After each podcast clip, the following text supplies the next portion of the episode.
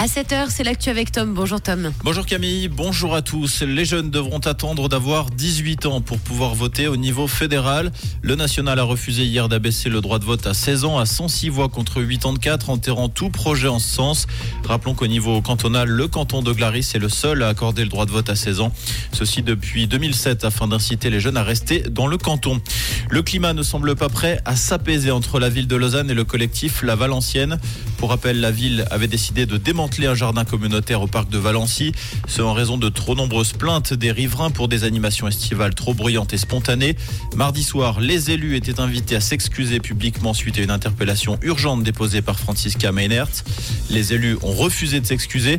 L'Assemblée a néanmoins accepté une des quatre résolutions proposées par l'élu, en l'occurrence prévenir les diverses associations en présence si elles devaient à nouveau intervenir sur le site dans le parc de Valency.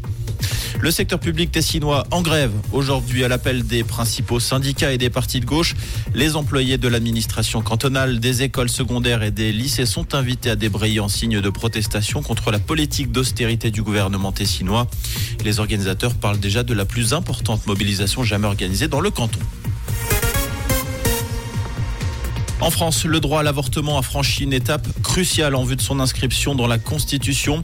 Le Sénat s'est prononcé hier en faveur d'une liberté garantie à l'interruption volontaire de grossesse sans modification du texte du gouvernement.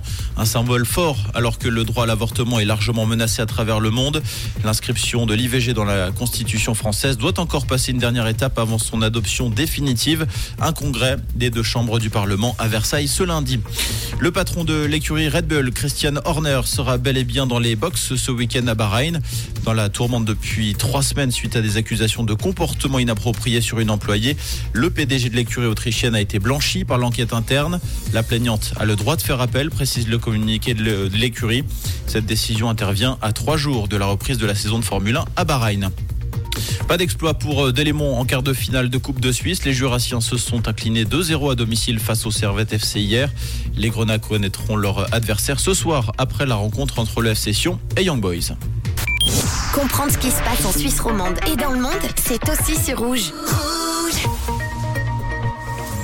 Côté ciel ce jeudi, un temps dans l'ensemble ensoleillé. On aura un très joli soleil, ça c'est cool. Pour finir la semaine, bon, restez quand même couvert. On attend toujours euh, pas mal de vent sur la région avec de la grisaille par moment et des températures pas très très chaudes.